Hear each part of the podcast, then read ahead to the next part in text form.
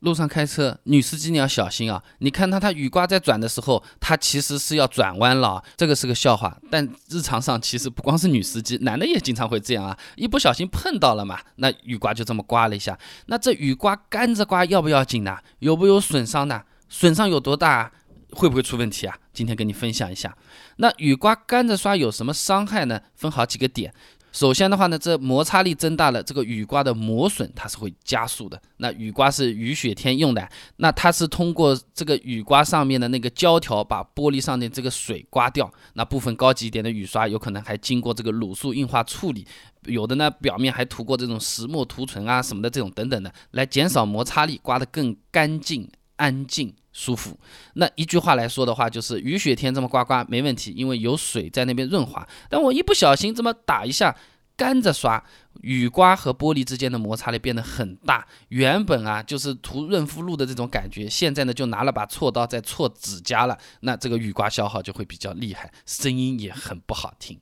这是第一个。第二个呢，就是雨刮条有可能它会被刮破。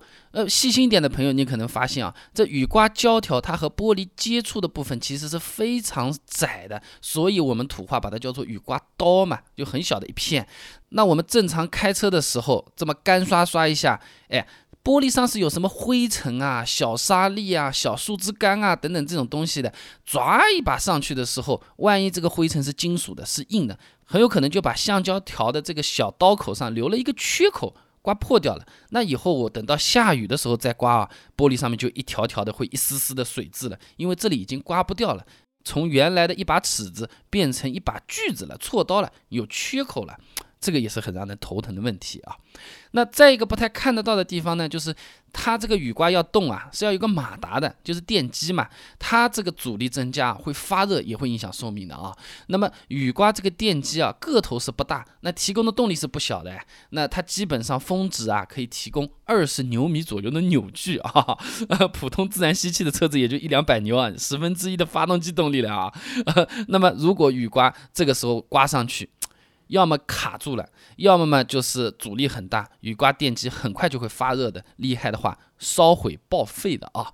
这报废这种事情是比较少啊，但因为摩擦力阻力大了，这个让电机负荷更大，工作升温折寿，这个是难免的啊。那前面不是说了这么多不好的地方吗？好像挺吓人的，我们把它量化一下，我就是不小心碰了一下，这么干刷刷过去，它能折寿多少呢？啊？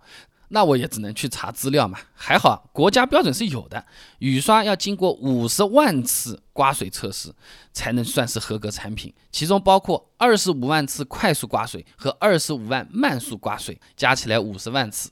那么这个雨刮电机的寿命是更长，它至少应该是胶条寿命的三倍以上啊。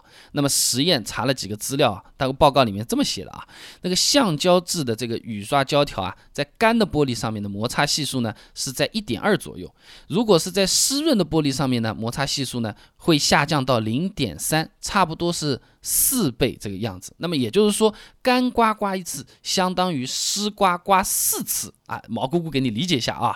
那么如果一两次操作失误，那对于五十万次的使用寿命来说，真心没有什么太大的影响啊。除非你干刮刮了一整天啊。所以平时哪怕碰到了不小心来一下，也不要太在意，过去就过去了，正常使用。嗯，这里再给你补充一点的呢，就是。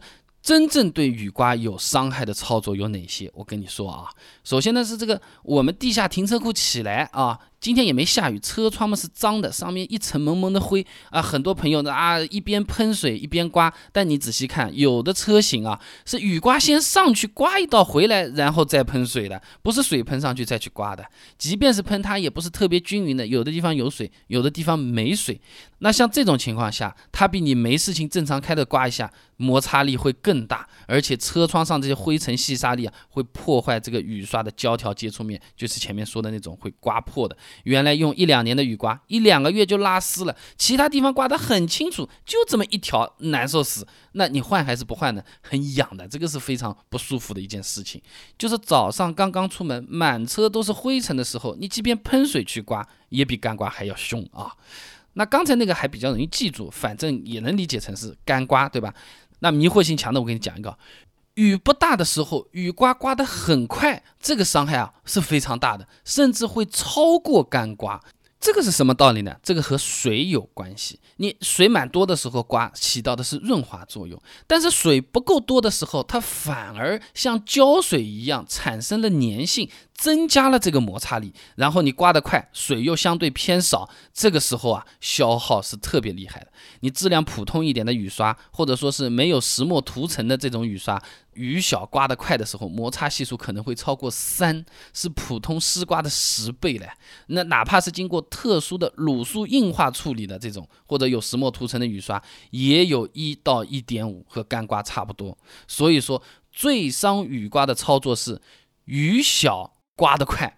哎，干刮都还要排在它后面呢，这个我估计很多朋友都不知道吧？今天分享给你，你也可以出去吹吹牛啊。那说到这个雨刮了，那反正我好好用也是要用坏的，这个是耗材嘛，对不对？那用完之后我们换新的怎么换就有讲究了。一模一样的雨刮，去 4S 店换一百块、两百块钱，你觉得还好？那其实网上买卖一个雨刮也就五六十，进口的也就一百多。那自己好像又不会换，那也没有办法，只有去 4S 店。我做了一个小视频，自己怎么样去把这个雨刮条换，因为这是小事情，问别人挂不上脸，那不好意思，自己来。查查也没有什么好资料，我觉得我这个视频做的还挺实用的啊。即便你是女生，看着这个视频一步一步做啊，都可以顺利的把自己雨刮换掉。这不光说是好像把 4S 店的差价给省回来了，哎，不用排队呀，也不用自己大老远的跑一趟 4S 店，我觉得挺方便的。